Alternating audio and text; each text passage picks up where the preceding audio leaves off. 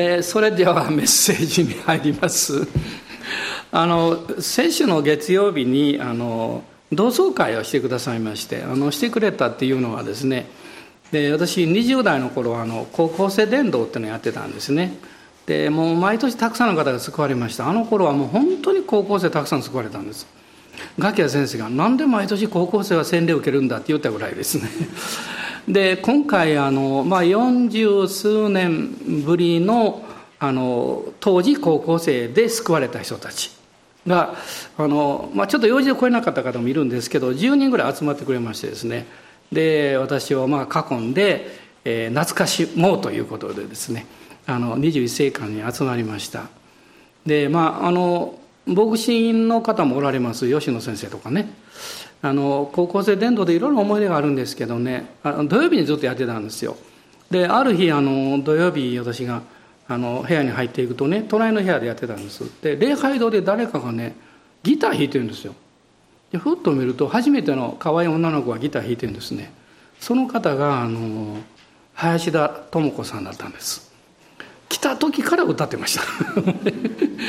まあ本当素敵な賛美今も変わらないんですけどまたある、えー、高校生の男の子はね自転車でギターを持って汗だくで駆け込んできました。初めて。どうしたの？って聞いたら実は堺東の駅前で誰かがトラックトですね要するに配っていたそうです。でみんな捨てるんですよねたくさん、ね、彼は何を捨ててるんだろうと思って拾って呼んだんですって。で僕は教会行こうって言って。そして、まあ、その翌週ですかね教会に来てその日にイエス様を信じて救われました。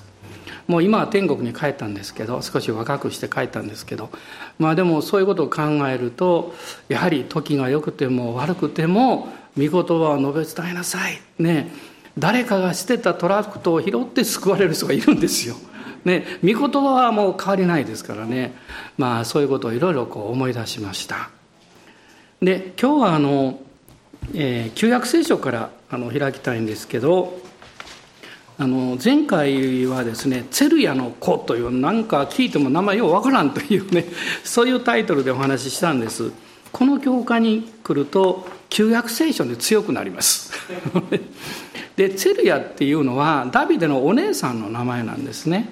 でそのお姉さん2人いるんですけど上のお姉さんが3人の息子たちがいてで彼らはダビデにみんな使えるんですけれども、まあ、ダビデがあのキリストの恵みを表しているとするとそのツェルヤの息子たちは熱心なんですけど立法的というか、まあ、そういう姿をこう表している。それを学ぶことができたんですね。で今日は内容的には続きの内容です。今日も立法と恵みについて話をしますがタイトルは「ナコンの内場」です。何のこっちゃと思うかもしれませんがね。ウコンじゃありませんよ。ナコンです。ナコンっていうのはキドンとも言われてますけどそれは内場要するにあの当時、まあ、穀物ですね。麦とかそういうのをあの脱穀する時にこう叩いてやってましたから昔はね。あの少しこう広場を作ってえできるだけこの風通しの良いところで、えそういう落ち葉を作ったようなんです。だから小高い丘の上とかそういうところにいろいろあったらしいんですね。であるこの、えー、内場そのナコンという場所で大変なことが起こったわけです。まあ今日はそのことをお話していきたいと思っています。で第2サムエルの6章。でサムエル記の第2ですけれども6章の1節から11節まで。そこをまずご一緒にお読みしたいと思います。第2サムエル6章の1節から11節です。ダビデは再びイスラエルの精鋭3万をことごとく集めた。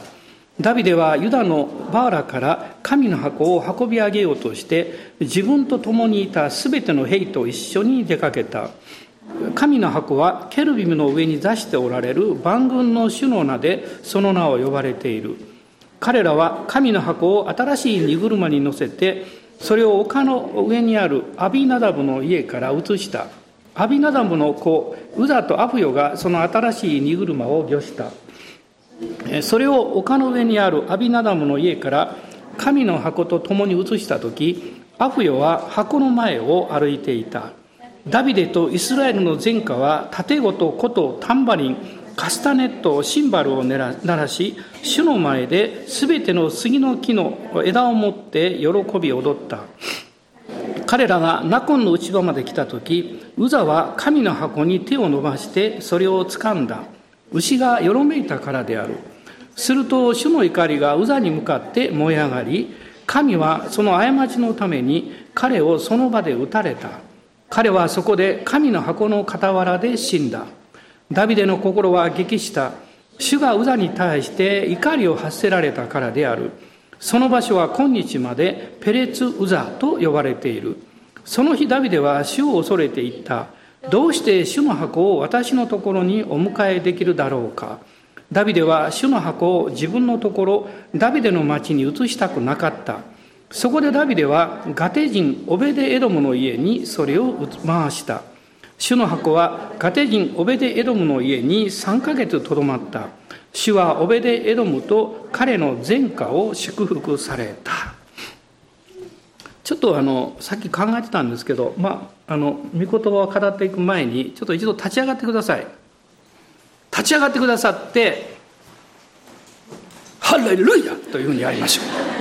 3回。ちょっと力込めてね。はい。いいですか？はい。ハレルヤ！お隣の方に向いてやってください。はい。ハレルヤ！もう一回！はい。もう一回やってください。あこれでメッセージ終わっても大丈夫ですね。あのどうぞお座りになってください。アメン。えー、インターネットで聞いてる方は何が起こってるんやろうと思ってると思うんですけど。まあ、今日の箇所はですねこのあのナコンの内場で、えー、2人の、まあ、兄弟、えーまあ、その名はこのウザとアフヨというんですけれども、まあ、彼らが直面した出来事それが書かれています。あのもともとこの背景をずっと説明していかないとですねなぜこういうことが起こったかということが分かりにくいんですね。それでしばらくちょっと歴史的な話をしますのでこの聖書のですねあの耳を傾けていただきたいと思うんですね。あの第二サムエルのこの読みました6章とそれから第一歴代史の13章にこの話が載ってるんですけれどもあのペリシテ人との戦争の中でですねちょうどサムエルが当時の大祭司エリという人のもとに仕えていた時にあのペリシテ人にこの契約の箱、えーまあ、主の箱とか神の箱とかあのいろんな呼び名があるんですけどこの箱が奪われてしまったんですね。で初めてですあの外国の敵の手に神の箱が奪われてしまった。で神の箱の中には3つのものが入っていたんです。一つはあの10回の板ですね。それから2つ目はあの芽を出したアロンの杖が入ってました。で3つ目はですねマナの入った壺ですね。それがこう入れられていたんです。で契約の箱っていうのはですからあのマナは命を表しますし芽を出したアロンの杖は権威を表しますしそれから10回は神の御心を表します。つまり契約の箱そのものはですねやがておいでになるイエス・キリストの雛形なんです。で、この契約の箱は、あの、アカシア材という非常に硬い木で作られたんです。で、その上をこの金でこう覆っていたんですね。まあ、それは、あの、実はキリストの受肉を表します。アカシア材は人間性を象徴してるんです。で、金は栄光ですから、神の御子が人間としておいでになったということを表すんです。そして、この契約の箱の蓋ですね。この蓋だけは全部純金だったんです。でその蓋の両側に天使がこの羽を広げて向かい合ってあのくっつけて作られていたんですね。これはケルビムというケルブという天使 2, 人2人ですからケルビムで複数なんですね。でそのあの契約の箱がこの幕屋の一番奥の部屋に置かれていて当時はですねで、えー、そこに年に1回大祭司が犠牲の血を携えて入っていくことによって全イスラエルの罪の贖いを成し遂げる、まあ、こういうことがずっとこうモーセの時代続いていたんですね。でこの契約の箱はやがてヨシュアによってカナの地に入った後でシロという場所にあの安置されたんです。でですからそこにあの祭司たちがいてこの契約の箱とこの幕屋に仕えていたわけです。でもそのペリシテとの戦争の中でですね彼らは神様から心が離れていたので負けたんですけどその契約の箱を持っていったら勝つだろうって考えたんです。でそして持っていったら逆に契約の箱が奪われてしまったんですね。大変なことになっちゃったんですよ。でその後で契約の箱がペリシテ人の偶像の宮ダゴンの宮というところに置かれるんです。ところがですね朝起きてみるとダゴンの宮がひっくり返ってるんですね。で彼らは元に戻すんですけど翌日今度はバラバラになってるんです。それだけじゃなくってこの災いがですねその町にずっと起こるんですね。で当時あのペリシテ人は、えー、大体あの地中海側の方ですねイスラエルの南の側の主に5つの町の5人の領主たちが連合していたんですね。まあそれでですねその契約の箱はちょっとあのここに置いとったのはまずいということで次々といろんな町に移し替えられるんですけど移し替えられるたんびに災いが起こるんです。でそれでペリシタの領主たちは考えるんですね。この災いはイスラエルの神がもたらしたものなのかたまたま起こったのかどっちだろうと。でもどっちかっていうとこの契約の箱をイスラエルから奪った結果それが起こった可能性が強い。まあそれで彼らはですねあの、えー、子牛から引き離したあの2頭の目牛に、えー、この荷車をつけてですねその上に契約の箱を乗せてそしてまあお詫びの印というかね金で作ったらネズミとかその書物のようなものをこう置いてですね人間は全然こう魚しないでこの契約の箱がの積んだ牛がどこに行くか見ようとしたんです。普通ですね小屋の中に子牛を閉じ込めているので目牛のお母さんは子牛が鳴くとそっち行くんですよね。ところがですねそのようにすると、えー、目牛お母さんの牛は子牛の鳴き声を聞きながらですねそこに行けなくってどんどんどんどんイスラエルの方に行くんです。そしてベテシュメシュという町に入っていくんです。まあそれによってペリシテ人はああこれはやっぱり災いはイスラエルの神から来たんだっていうことが分かるわけですねでベテシメシュの畑にそれが止まりましてですねそこにいた、まあ、ユダ、そこはユダという領地なんですけど、このユダ族の領地の人々は、非常に不経験な人々でした。契約の箱が奪われたにもかかわらず、彼らは悔い改めをしてなかったんですね。あの、悔い改めをしないといつも人間性が優先するんです。悔い改めというのは、私たちが神の前にへり下って、神の権威の御言葉のもとに自分を置くということなんです。彼らはそうしていなかったんですね。だから、もう本当に大変なことをしたんです。契約の箱の蓋を開けて中を見たんですその結果ですね、大変な災いがこのベテシメスの町に起こるんです。たくさんの人が亡くなってしまうんですね。で、彼らはですね、契約の箱が帰ってきたのはいいんだけど、これどうしたらいいだろうということになったんです。で、彼らが考えた時に、これはあるところに移そうというふうに決めるわけです。まあ、これがあの、えー、と実はですね第一サムエルの6章に出てくるんですけれども、えー、6章の最後の方なんですね。19節から21節なんですけど6章の19節から21節皆さん一緒に読んでください。はい。主はベテシュメシュの人たちを撃たれた。主の箱の中を見たからである。主は民のうち70人すな,、え、をすなわち1000人に5人を撃たれた。主が民を激しく撃たれたので民は喪に服した。ベテシメシの人たちは言った。誰がこの聖なる神、えー、主の前に立つことができるだろう。私たちのところから誰のところに登っていくのだろうか。彼らはキルヤテヤリムの住民に死者を使わしていった。ペリシテ人が主の箱を返してよこしました下ってきてあなた方のところに運び上げてくださいここを見るとですねベテシメシの人たちが自分たちのところで 災いがですね起こったのででどうしようかということでですね考えたのは主の前に立つことのできる経験な人々のいるところにこの箱を持っていったらいいだろうということになったんです。そこで彼らが考えた相手はですね誰かっていうとキルヤテ・エアリムの住民とこう書いてます。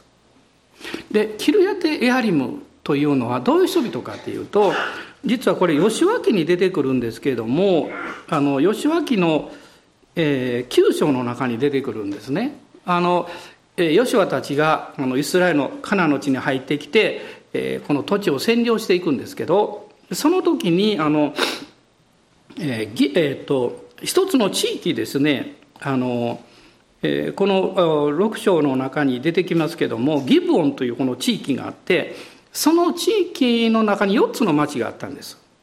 で4つの町の人たちはですねイスラエルの神が強いのを知っていたのであの自分たちが滅ぼされることを恐れてあの嘘をつくんです。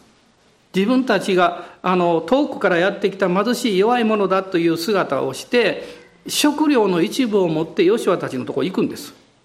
で私たちをどうぞ守ってくださいって言うんですね。でヨシュアたちはですねその騙されてしまってあなた方はもう滅ぼすことはないからと言って同盟を結んでしまうんです。でこのところをちょっと皆さん見ていただきたいんですけど、えー、9章のえごめんなさい6章ですね。吉脇の6章の中に出てくるんですが一つの大事な言葉がここにあるんですね。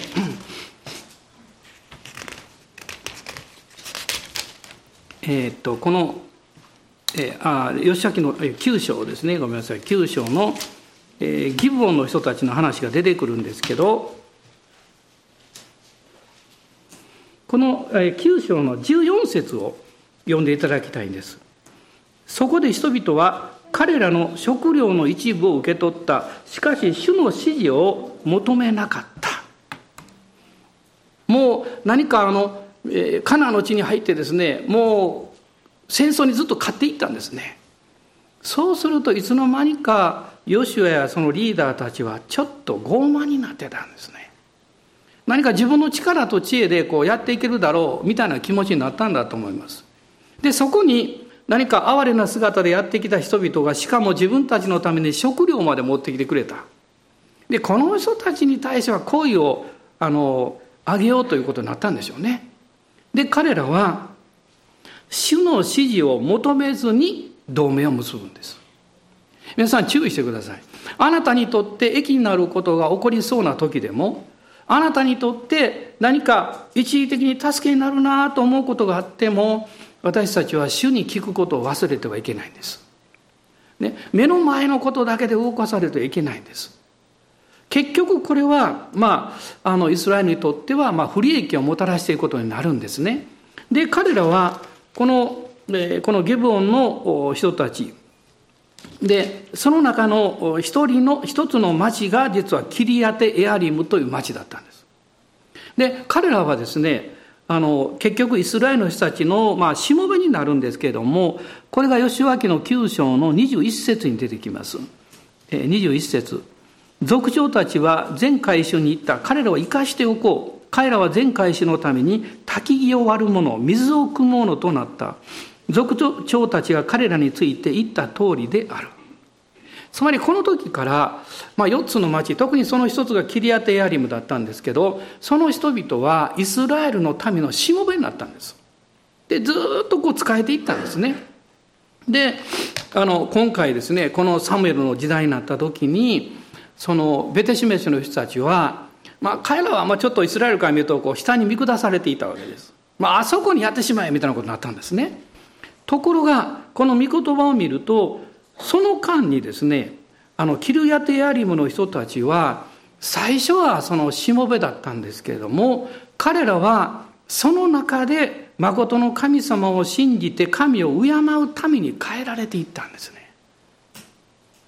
普通私たちはあの、えー、自分がにとって居心地が良くないとか自分を不当に扱われているような状況に直面するとですね心の内側で苛立ちを持ったりあるいはあの悪い思いを持ったりこの怒りを持ったりするんですね、まあ、人間はそういう経験をします。ああ私は何でこんな目に遭わなきゃいけないなとか。私はもっとあの優遇されていいはずなのにとかですね。そんなふうに考えるんです。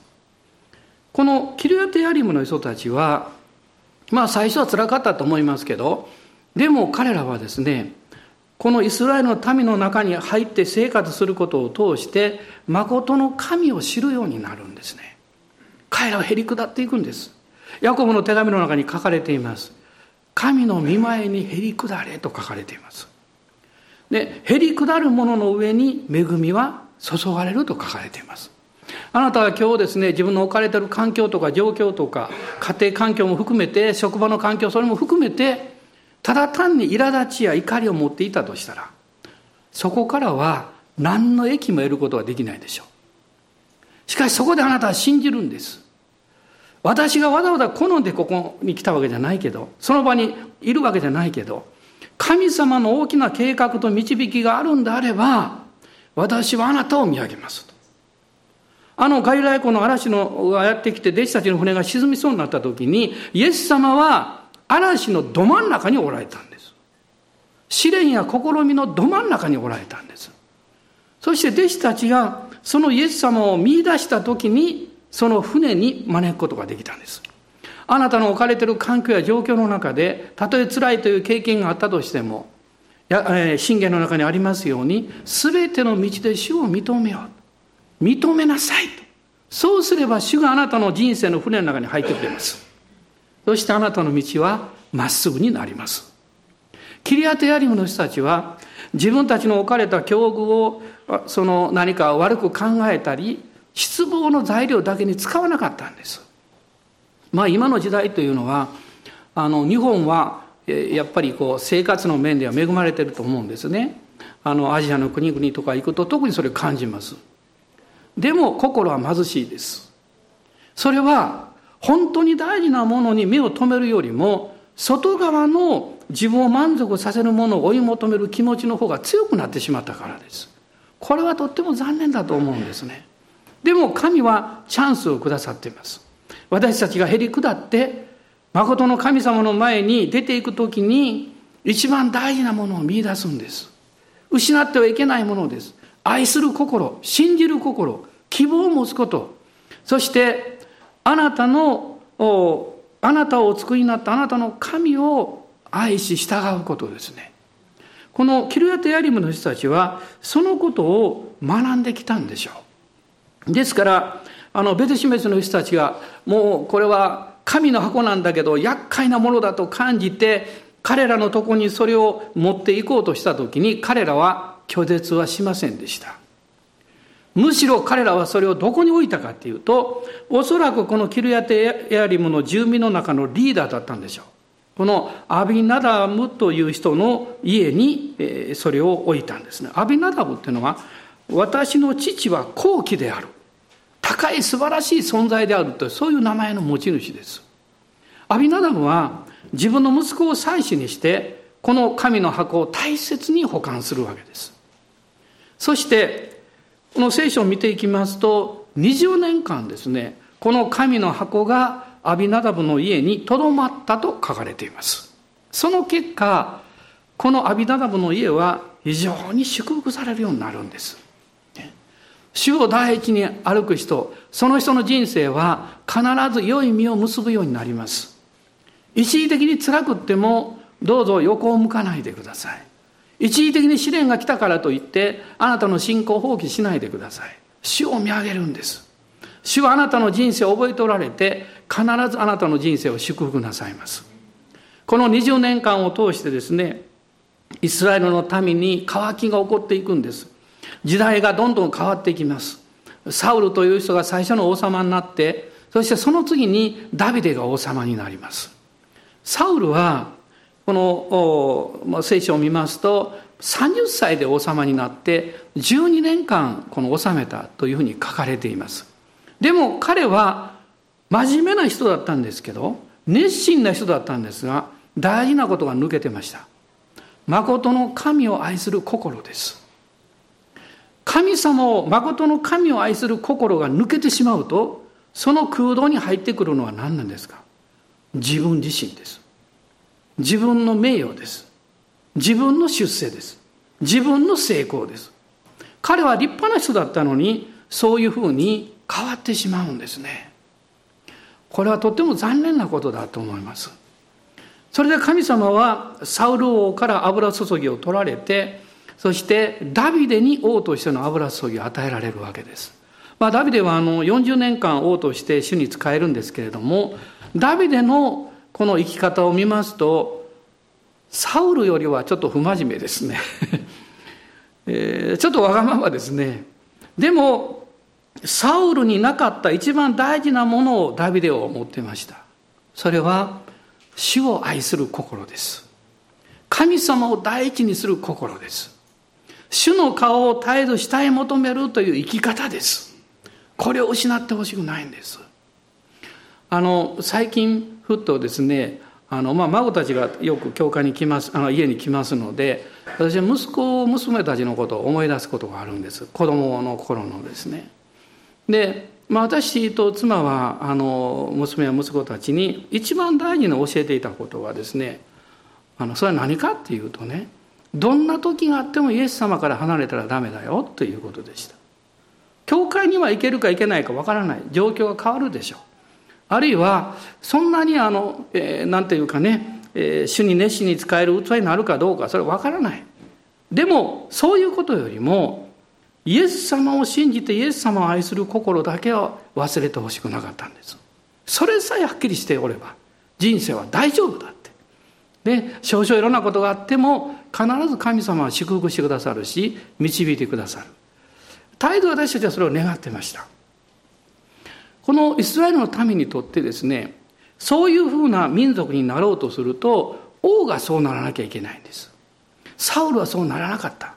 その結果サウルは厳しい戒めを戦争の最中でもイスラエルの民に与えるんですね。戦争が終わるまでは食べてはいけないところですね。そうすると兵隊は力を失うんですよ。まあ、それを知らなかった彼のあの息子がですね蜜を食べて力を得て敵軍に勝利を取ったという話が出てくるんですけどもでもダビデはですねそうではなかったんです。外側では失敗しました。罪も犯しました。でも彼は誠の神様を愛する心がずっとあったんです。だから彼がですねヘブロンで、えーえー、7年ほど彼は王様でした。7年半ですね、王様になったんで、ユダの地域の王様になりました。その後、イスラエルの残りの十種族も私たちの王にもなってくださいということで、全イスラエルの王になるんです。33年間彼はエルサレムで王としてあの仕えていくんですね、主に。そのエルサレムに行った時に、最初に彼の心に思い浮かんだことは、あの城に置かれたままになっている神の箱をエルサレムに持ってきたいということだったんです。あなたの人生に繁栄が来た時、あなたの人生に成功が来た時、あなたは死を忘れないでしょうか？神の箱、ああ、信じてるからいいよ、なんでしょうか？あるいはあなたの人生の真ん中にその神の箱が置かれているんでしょうか？神の箱はイエス・キリストを表します。イエス様があなたの人生の真ん中におられるんでしょうか？ダビデはそのことをしたかったんです。でも彼はまだあの無知な部分もありました。本来この契約の箱というのはレビ人が汗を流しながら賛美をしてそして犠牲をこの捧げながら運ぶべきものなんです。ダビデはですね王様になったので力があるので新車を用意したんです。新しい荷車です。でそれを牛に引かせてその契約の箱をこの、えー、オベデエドムの家からですねあの持ってこさせようとしたんですね。ところが大変なことが起こったんです。彼らはどういうふうにしてそれを運んだかっていうとあのこのサムエル記第2の6章の5節に出てきますけどイスラエルの前科はいろんな楽器でですね神様を賛美して喜び踊ったと書いてます。これは良かったんです。喜び踊ったんですね。そしてその新しい荷車に契約の箱を乗せて、神の箱を乗せて、それを守っていく責任者が実は、この、えー、オベデエドモの二人の息子たちだったんです。その名前がですね、いわゆるここに出てきます、ウザとアフヨという人物だったんです。ダビデはキリストの雛形です。ある意味で恵みの雛形ですね。でもそのダビデの心を行う代表者たちがこのウザとアフヨと言ってもいいんですが彼らは2つのものを生み出したんです。それは戒め立法に使える生き方と神様の恵みを信頼する生き方です。ウザはですね立法に使える生き方の代表となりました。この6章の4節を見ていただきたいんですけどそれを丘の上にあるアビナダブの家から神の箱と共に移した時アフヨは箱の前を歩いていた。実はおそらくアフヨの方が弟だったかも分かりませんがアフヨはですねダビデたちと一緒に箱の前を歩いてたんです。つまり神を賛美して踊ってたんです。ところがウザはどうだったかっていうとウザはその車の横にいたんです。傍らにいたんです。なぜですか？この契約の箱を守らなきゃいけないと思ったからです。私はクリスチャンになってすぐに3年ぐらいあの会社に勤めました。でその初期にですね私はクリスチャンであることをみんなに言ったのでみんなはあの分かってたんですね。でも彼は思ったでしょもうとっつきにくいな彼はってなんかもう真面目すぎて とっつきにくいなと思ったんだと思いますね。でも私はその中で自分の内面の問題について悩みました。でちょうど2年ぐらい経った時にあ私の内面この内の内内側の自我古き人はキリストと共に十字架につけられて死んだんだということが分かりました。その時にですね変化が起こったんです。私の先輩がですね私にこう言いました「福野お前最近人間らしいなったな」って言いました。どういう意味だろうと思いました。つまりありのままになれたということです。私はどういう変化があったかっていうと私は気がつかないうちにこのウザのようにイエス様を守ろうとしてたんです。信仰を守ろうとしてたんです。自分がクリスチャンであってクリスチャン生活がちゃんとできるようにそれを守らなきゃいけないと思ってたんです。だから無意識のうちに立法的になってたんでしょ。う周りの人々にとっては真面目だけど近寄りにくいなこの男はみたいになったんでしょうねきっと。でも分かったんです。私がイエス様を守る必要ないんですよ。イエス様が私を守ってくれるんです。ね。神があなたを守ってくれるんです。主があなたを支えてくださるんです。それが分かった時にリラックスできました。そして状況や環境にイライラする必要がなくなったんです。どういうところに置かれても大丈夫だという信仰が来たんです。今日皆さんあなたを守ってくださるのはイエス様ですよ。あなたがクリスチャン生活を守る必要なんかないんですよ。主があなたを守ってくださるんです。あなたはただ主の声を聞き御言葉に喜んで従っていけばそれでいいだけです。うまくいかなくても大丈夫なんですよ。ウザはこのナコンの内場に来た時にあの牛が突然ガタッとしてですねあの荷車がこう倒れそうになったんでしょうね。で思わず彼は傍らにいたので神の箱を手で押さえたんです。アフヨは前にいるから押さえることできませんね。ある意味でですねアフヨは神様の恵みを信頼して自分の責任に対して神に委ねるということを学んだんです。私たちもいろんな責任があります。一番大きな責任は自分の人生でしょう。その人生の関わりの中に家族がいたり友がいたりあるいは友人がいたり将来があるんでしょう。でも今日どうぞそれらのものを神の見てに委ねてください。神様はアブラハムにこの17章の一節を見ますとこう書かれています。その時まだアブラムですね。アブラムに言われた。あなたは私の前を歩いて全きものであれと言いました。前を歩くってどういう意味なんでしょうか？もし小さな子供と一緒にあなたが出かけてですね何か買ってあげるよって言ったら子供は必ずあなたの前に行きます。お掃除手伝ってって言うとあなたの後ろに行きます。つまり喜びがある時に、ね、誰でもそうですけど前に行きたいんです。前に前にですね。神様アブラムにこうおっしゃったんです。私はあなたの人生を縛るために信仰を与えたんじゃないとおっしゃってるんです。あなたを祝福するために信仰を与えた。全きものというのは許された信仰です。咎めを持つ必要がないそういう信仰です。そのことをアブラハムはまた当時アブラムでしたけどイエス様が来られる2000年も前にそれを理解したんですね。今日私たちもそうですあなたは神の箱の傍らでヒヤヒヤしながら何か失敗しないだろうか、クリスチャンらしくないことをしてしまわないだろうか、あるいは神様に恥かかせないだろうか。そんなこと心配する必要ありません。失敗してもいいです。恥をかかすようなことが起こっても大丈夫です。人々がもし、クリスチャン、お前それでもクリスチャンかって言われたら、どう言うんですか？そうですって。私でもクリスチャンですって。だからあなたもなれますよって言ったらいいんです。あなたが立派すぎたら、あなたのところに人々は近づいてこないでしょうね。人々が近づいていくのはどういう人ですか？弱さを知ってる人です。優しい人です。内側から愛が溢れてくる人です。自分の弱さや問題を責めないで受け止めてくれる人です。それはその人自身がそういう経験をしなかったらできないでしょうね。例えば、ものすごい成績優秀な人がいるとします。その人はね成績が悪いことが理解できないでしょう。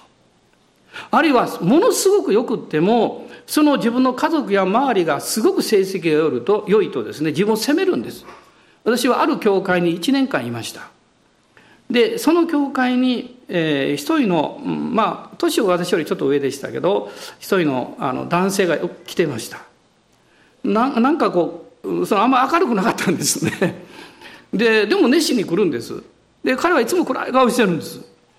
で私がその他の人に「あの方誰?」って聞いたらもうものすごい有名な大学の大学院の研究室であることを勉強してる人だって言いました。なんであんな憂鬱な顔してるのと思いました。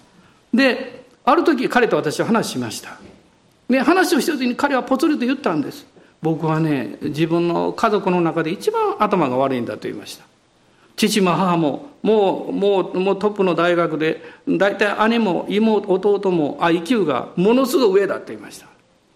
で彼は言ったんです。僕はね150しか130か50しかないって言いました。えー、150あるの？って言いました。なぜ彼はそう思ったんでしょう。自分の家族がみんな頭が良かったからですね。自分はダメだと思い込んでしまった。んだ私から比べて本当すごいじゃないのっていうことなんですね。で私話しました。あのねあなたの生活人生の真ん中にイエス様をお迎えしたら IQ なんかどうでもいいよって言いました。もっと大事なものが与えられるって。希望です。命です。そして喜びです。そしてあなたの人生に喜びが来ると自分の人生を感謝することができる。その時にあなたは最高の学び最高の仕事最高の人生を送ることができる。今日あなたはそうですよ。あなたもその職場やいろんな場所の中で競争するでしょう。競争すること自体は悪いことではありません。でもうまくいかなかったからといって自分を責めないでください。誰かがうまくいったからといってその人を悪く思わないでください。お互いが成長し合うために競争してください。お互いが益を得るために共に熱心であってください。ダビデはそうあろうとしたんですね。ですから契約の箱を招こうとしたんです。でもこのダビデの願ったことを実行した2人はまさに古き人と新しい人を代表します。古き人は守ろうとします。新しい人は信じようとします。あなたは今日どっちなんでしょう？お立ち上がりください。主を礼拝しましょう。私たちは今日トマスのように信じないものにならないで信じるものであれとおっしゃったイエス様のあの信じる側に立ちたいと思います。アーメン。感謝します。アーメン。今日もいろんな状況があるでしょう。ある人は嬉しくてたまらないでしょう。ある人は辛いでしょう。ある人は何かまだ明日やらなきゃいけないことがあって少し心が憂鬱かも分かりません。でもある人たちは嬉しいでしょう。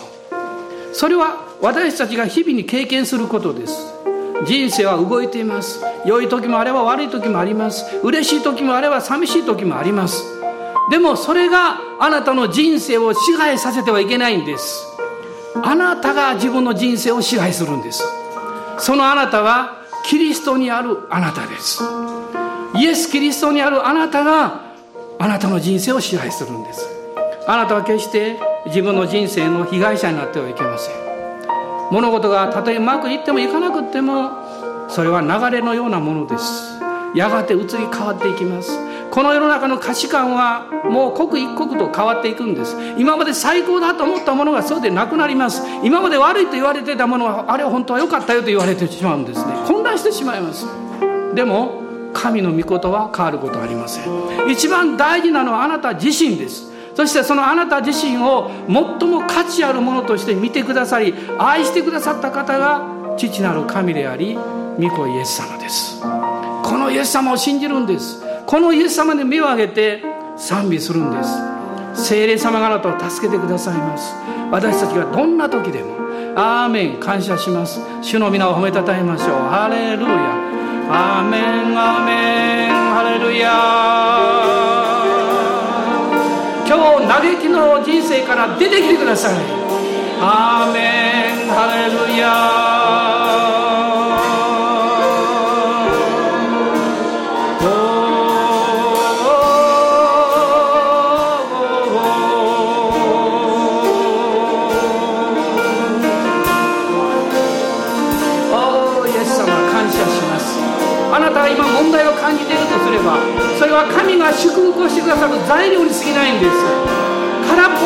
満たされるんです。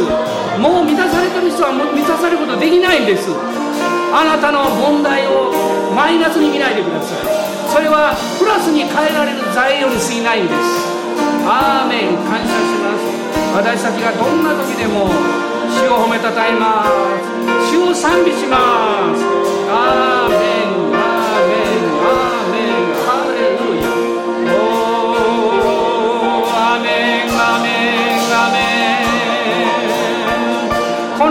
の中でも主から生ける水が溢れてくるならば内側は涼しくなります。アーメン。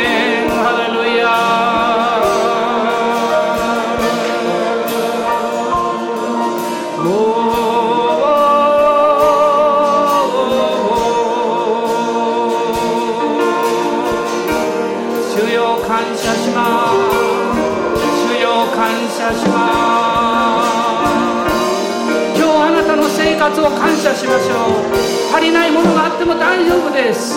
主が満たしてくださると信じて感謝しましょう。アーメンアーメン。一番の問題は信仰がないことです。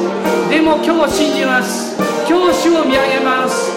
そして主が与え主が取られる。主の皆を本べきから主を褒めたたえます。アーメン。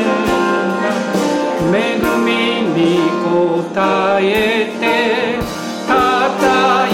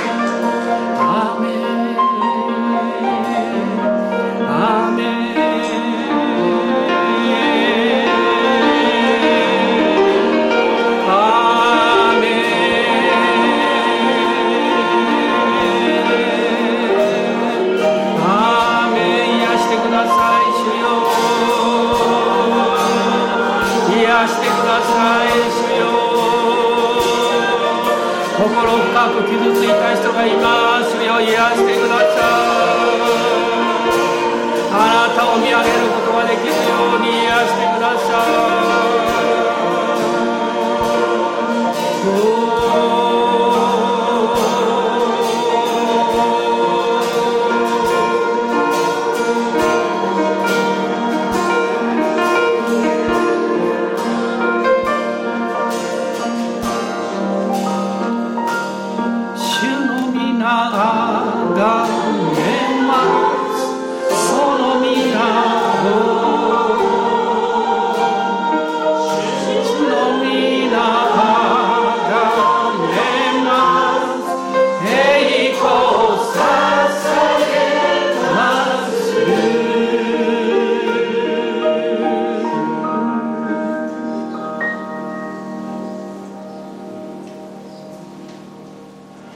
私たちの主イエス・キリストの恵み父なる神のご愛精霊の親しき御交わりが私たち一同と共にこの新しい週一人一人の上に上からの豊かな油注ぎがありますように。アーメン